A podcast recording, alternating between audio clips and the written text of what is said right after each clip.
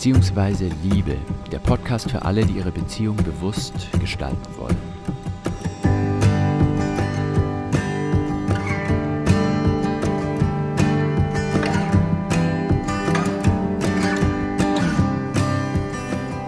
Beziehungsweise Liebe. Mit Laurenz Hornemann, der Podcast, das bin ich.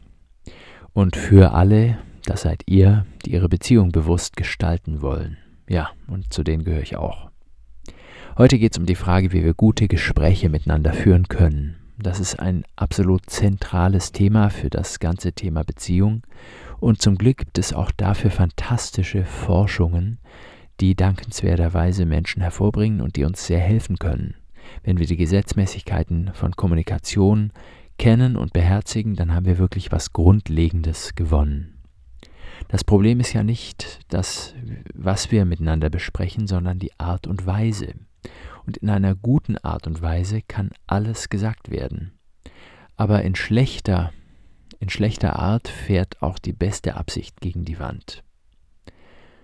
Ja, und das Geheimnis ist eben, dass wenn wir über Wesentliches sprechen, auch über Schwierigkeiten, über Störendes, dann kann das, wenn das in guter Art und Weise geschieht, die Beziehung vertiefen und verbessern. Aber ein Gespräch, ein herausforderndes Gespräch, ein Gespräch über Inhalte, die die Verschiedenheit von uns betreffen oder ähnliches, das braucht eine Grundlage. Und die Grundlage für ein gutes Gespräch ist eine gute Stimmung.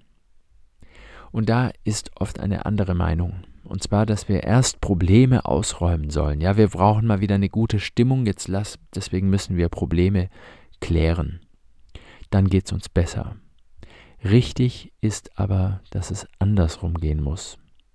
Also wenn es uns gut geht, dann können wir über Probleme sprechen. Wenn die Stimmung gut ist, kann sie noch besser werden, dadurch, dass wir dann Probleme beseitigen. Probleme, die sich teilweise sogar schon aufgelöst haben, dadurch, dass auf andere Art und Weise als durch Sprechen die Stimmung besser geworden ist. Ja, wenn wir nach einem stressigen Tag dann noch ein stressiges Thema miteinander besprechen wollen, dann gibt uns das noch den Rest. Es braucht gute Tage für herausfordernde Themen. Ein Problem ist damit gegeben. Ja, wir wollen nicht gute Tage durch Problemthemen belasten. Wir wollen einfach gute Tage weiter erleben. Ja, beim Sonnenuntergang jetzt mal die Unordnung des anderen anschneiden, ja, kann ich schon mal verraten hier im Podcast, ist ungeeignet. Kann ja, der Sonnenuntergang, das gemeinsame Erlebnis kann die Stimmung erhöhen und die macht möglich, dass wir nach Sonnenuntergang über Probleme sprechen. Also nicht nachts, ja. Natürlich nicht. Ähm, aber der romantische Sonnenuntergang als Erlebnis hat die Stimmung in der Beziehung aufgehellt und macht möglich, beispielsweise am nächsten Tag dann entsprechend gut auf, in guter Art und Weise miteinander zu sprechen. Und zwar wann am besten? Am besten eben bei einem Extra-Termin, bei einem regelmäßigen Date, was wir für das Reden miteinander ausmachen und dafür aufbewahren. Ja, vielleicht, vielleicht nervt mich irgendwas und das scheint mir wichtig zu sein, darüber zu sprechen. Das sollten wir auch, wenn es ernst ist, aber nicht sofort, nicht wenn es nervt, sondern wenn das wichtig ist, dass wir uns das Thema merken, vielleicht sogar notieren und dann ist es schon notieren, das ist eine feine Sache, dann ist es nämlich aus dem Bewusstsein draußen, aber nicht verloren. Und dann können wir erwarten, das Date kommt und dann besprechen. Also wenn ich am Dienstag angenervt bin und ich weiß, am Donnerstag haben wir ja unser Rededate, wo wir miteinander sprechen, dann kann ich jetzt loslassen. Die Gegenwart läuft nicht weg, weil die Zukunft vorbereitet ist. Ich werde anknüpfen an diese Gegenwart. Wenn kein solcher Termin da ist, ja, dann bin ich geneigt, es jetzt zu sagen, während ich genervt bin. Und das ist eine schlechte Grundlage. Dann bin ich in schlechter Stimmung und daraus wird selten ein gutes Gespräch. Also, einen Termin einzurichten, aber nicht ein Problemdate, ein regelmäßiges Problemdate.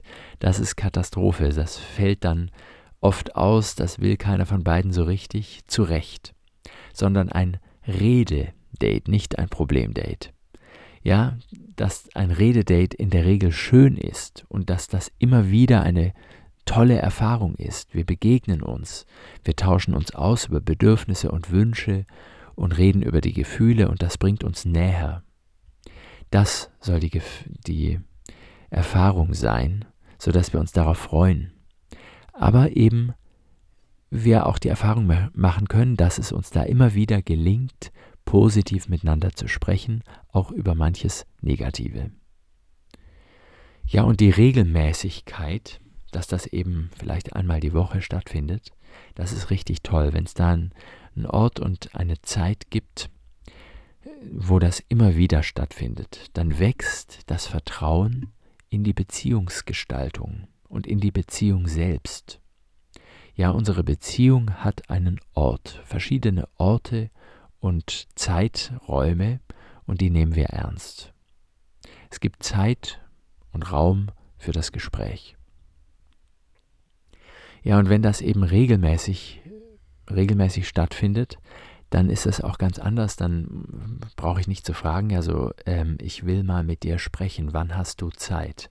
Ja, dem anderen steigen schon üble Ahnungen auf bei der Frage. Nein, ein regelmäßiges Rededate und am besten zur selben Zeit einmal pro Woche, das ist wirklich, das wäre das Ideal.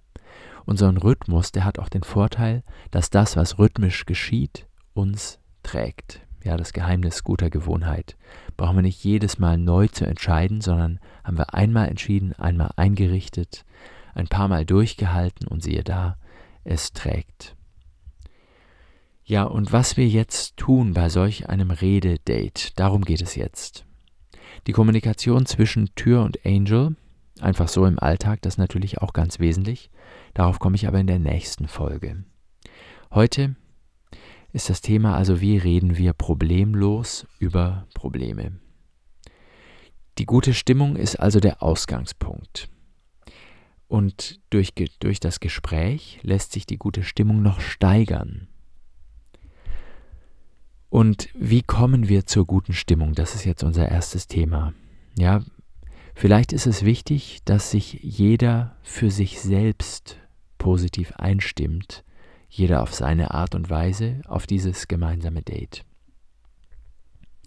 Ja, man kann sich zum Beispiel die Ideale klären, ja, sich bewusst machen, wie gut, wie wichtig ist mir eine gute Beziehung.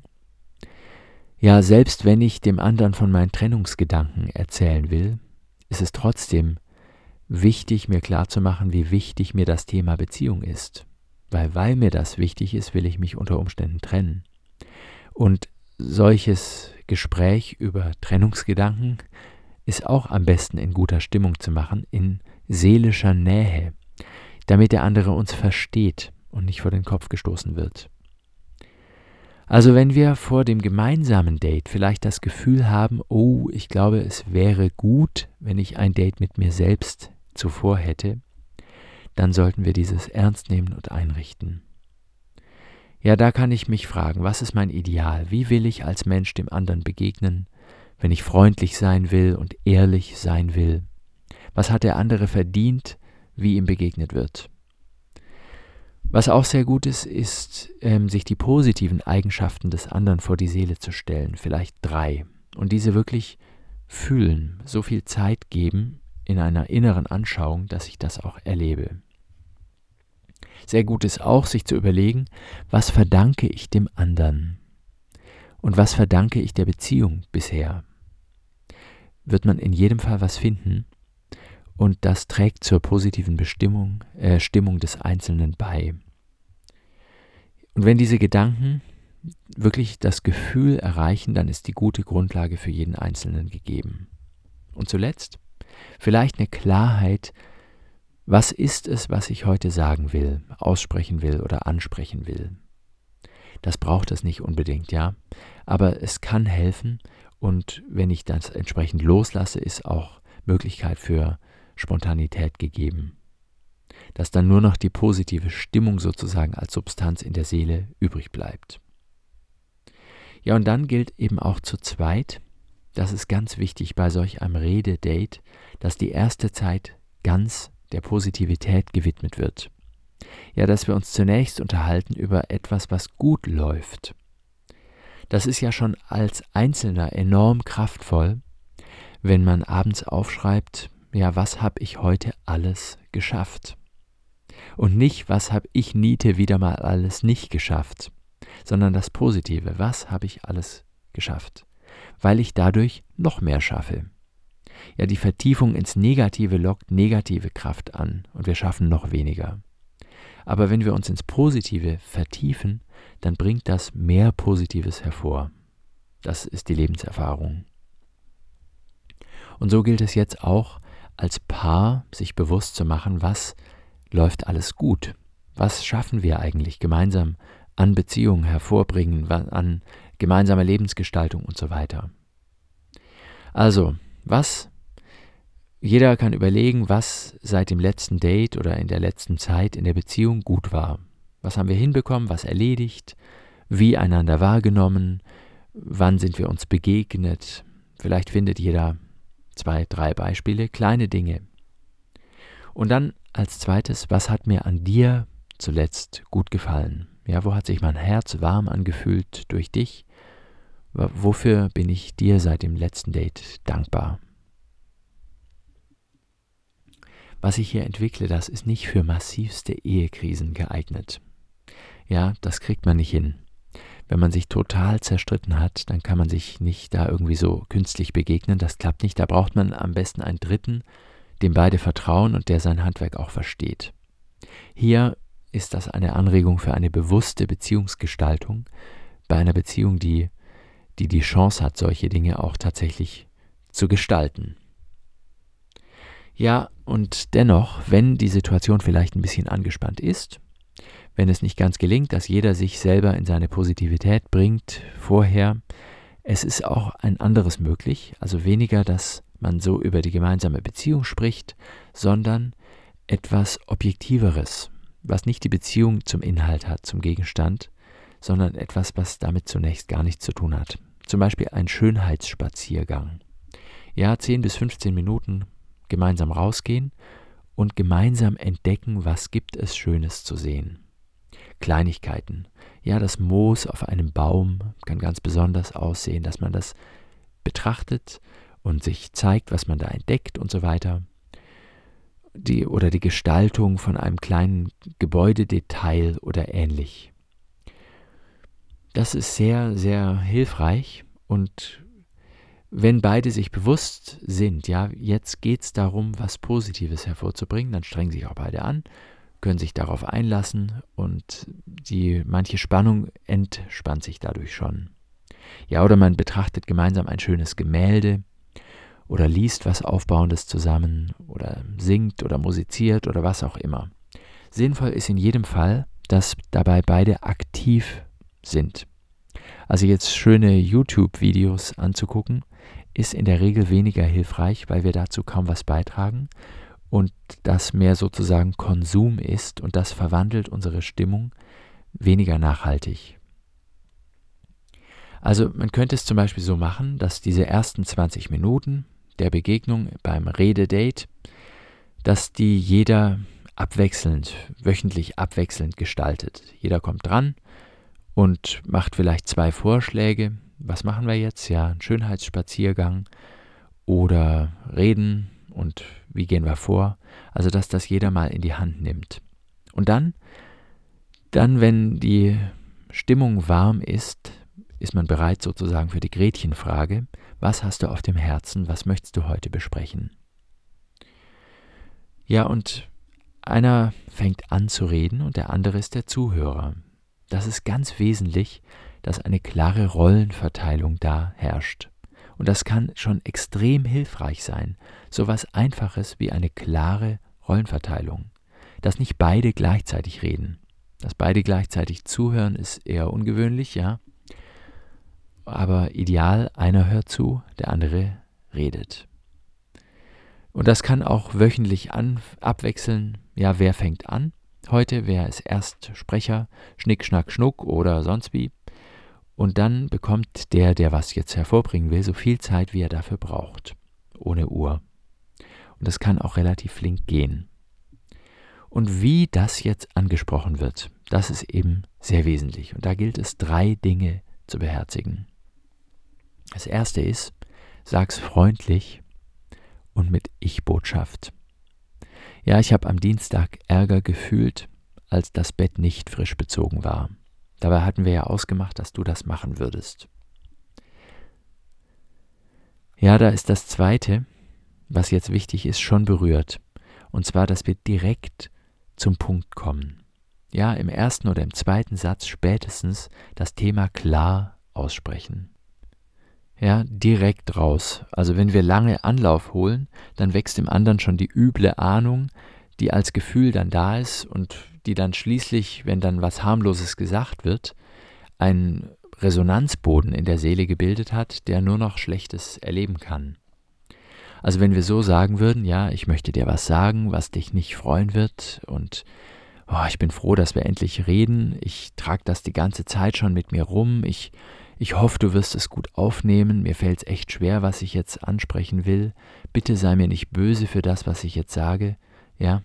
Wenn ich so einleite, dann hat der andere schon die Vollkrise, obwohl noch gar nichts gesagt wurde. Und dabei geht es nur um Bettwäsche, meine Güte. Also direkt raus. Das hilft enorm. Und das dritte und schon letzte, fang milde an. Ja, das ist ganz klar erforscht. Ein Gespräch endet, wie es begonnen hat. Wenn wir den anderen anpflaumen, weil uns was nicht passt, dann gibt's Pflaumenmus, aber faules. Also Stichwort hat Hermann Hesse gegeben, jedem Anfang wohnt ein Zauber inne.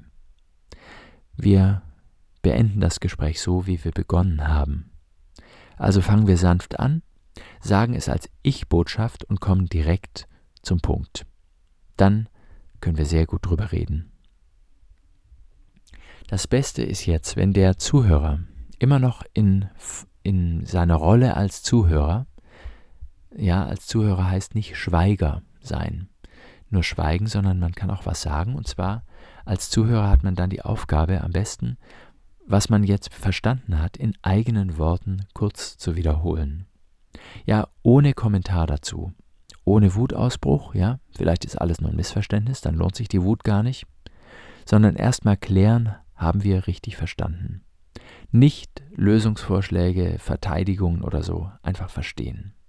Und ein geniales Mittel, ein geniales Mittel ist, dass man als Zuhörer mitschreibt, was der andere sagt. Notizen macht. Das verobjektiviert total. Ja, der Stift ist so ein kleiner Blitzableiter. Und dann schreibt man ein Protokoll und das hilft auch bei der Wiederholung. Und das hat den Sinn eben, dass die Gemüter nicht erhitzen, nicht so leicht erhitzen. Wenn das passiert, dann heißt es das Gespräch abbrechen oder wenigstens unterbrechen, mindestens für 20 Minuten ja, damit man wieder abkühlt und sich wieder positiv begegnen kann. Wenn wir emotional überhitzen, dann werfen wir die Ideale über Bord, wir sind auch logisch und intellektuell einfach nicht mehr auf der Höhe, sondern da braucht es eine körperliche Grundlage, ja, dass die Seele wieder ruhig sein kann. Also jeder unternimmt was 20 Minuten lang, was ihn abregt. Hauptsache was anderes in seine Seele aufnehmen als den Inhalt der Beziehung. Ja, nicht im Selbstgespräch mit dem anderen jetzt weiter streiten, sondern etwas aktiv tun. Musik hören und mitsingen oder Liegestützen machen, einmal um den Block rennen, das Bad putzen, ja, schnell und gut. Das ist der Schlüssel. Was ich mache, versuche ich schnell und gut zu machen. Beides. Wenn die beiden Dinge zusammenkommen, dann holt uns das voll in die Gegenwart rein. Das können wir erleben. Ja, so schnell ich kann, so gut ich kann. Dann können wir auch Wäsche zusammenlegen, den Abwasch machen oder sonst was und wir kommen voll in die Gegenwart, in die Präsenz rein. Ja, wenn wir als Hörer richtig wiederholt haben, ist das schon genial. Der andere wird erleben, Mensch, du hast mich wirklich verstanden heißt noch nicht einverstanden zu sein, aber du hast mich verstanden. Und wenn wir als Hörer jetzt noch zum Ausdruck bringen, dass wir das auch mitfühlen können.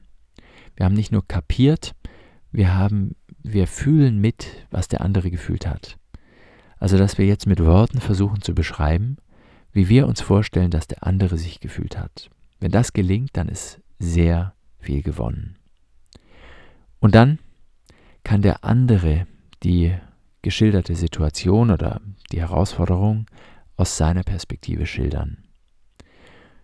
In der gleichen Art und Weise. Der andere hört zu, macht Notizen, wiederholt wiederum und bestenfalls verstehen sich beide. Und dann sind wir bereit für einen Rollentausch. Jetzt bist du zum Sprecher und ich zum Hörer und die Frage ist, was willst du sagen, was hast du auf dem Herzen, was möchtest du heute vorbringen? Also ein Gespräch in dieser Form, das ist gar nicht immer nötig, aber es ist sehr, sehr hilfreich. Und wenn keine Probleme da sind, dann können wir trotzdem in dieser Art und Weise so miteinander sprechen, damit eben nichts unter den Tisch fällt. Und dass wir in guten Zeiten vorsorgen für schwierige. Sonst haben wir das irgendwie Wochen schleifen lassen und dann soll plötzlich über Probleme geredet werden. Das macht die Sache problematischer. Es gibt einen letzten Teil bei solch einem Gespräch, dass wir nach dem Reden noch darüber reden, was noch besser werden kann. Ja? Was brauche ich von dir, damit meine Liebe wächst, damit für mein Erleben die Beziehung sich steigert? Was brauche ich von dir? Ja, ich brauche von dir, dass ich öfter in den Arm genommen werde, dann fühle ich mich dir näher, dann habe ich mehr Lust auf dich. Oder ich wünsche mir, dass du mir hilfst beim Thema Schule mit unserer Tochter. Ja, ich brauche da das Erlebnis, dass wir das Thema als Partner zusammen angehen und so weiter. Also Bedürfnisse formulieren. Mein Bedürfnis für eine bessere Beziehung sieht so und so aus. Das ist der Schlüssel zu mehr Nähe. Ja, meine Ausführungen, wie schon öfter, sind jetzt angelehnt auch wieder an Forschungsergebnisse von John Gartman, der Wunderbares dazu hervorgebracht hat und gespickt mit eigener Erfahrung und Erfahrung, die ich durch andere Menschen miterleben darf. So viel für diesmal. In der nächsten Folge also über Kommunikationskultur im Alltag zwischen Tür und Angel. Was bedeutet da Kritik und so weiter. Ich hoffe, dass dieser Podcast Mut macht für die Beziehungsgestaltung und überhaupt für Beziehungsleben. Ich würde gerne hören, ob das ermutigend ist und freue mich über E-Mails an derwegderliebe.posteo.de. Bis dahin, tschüss.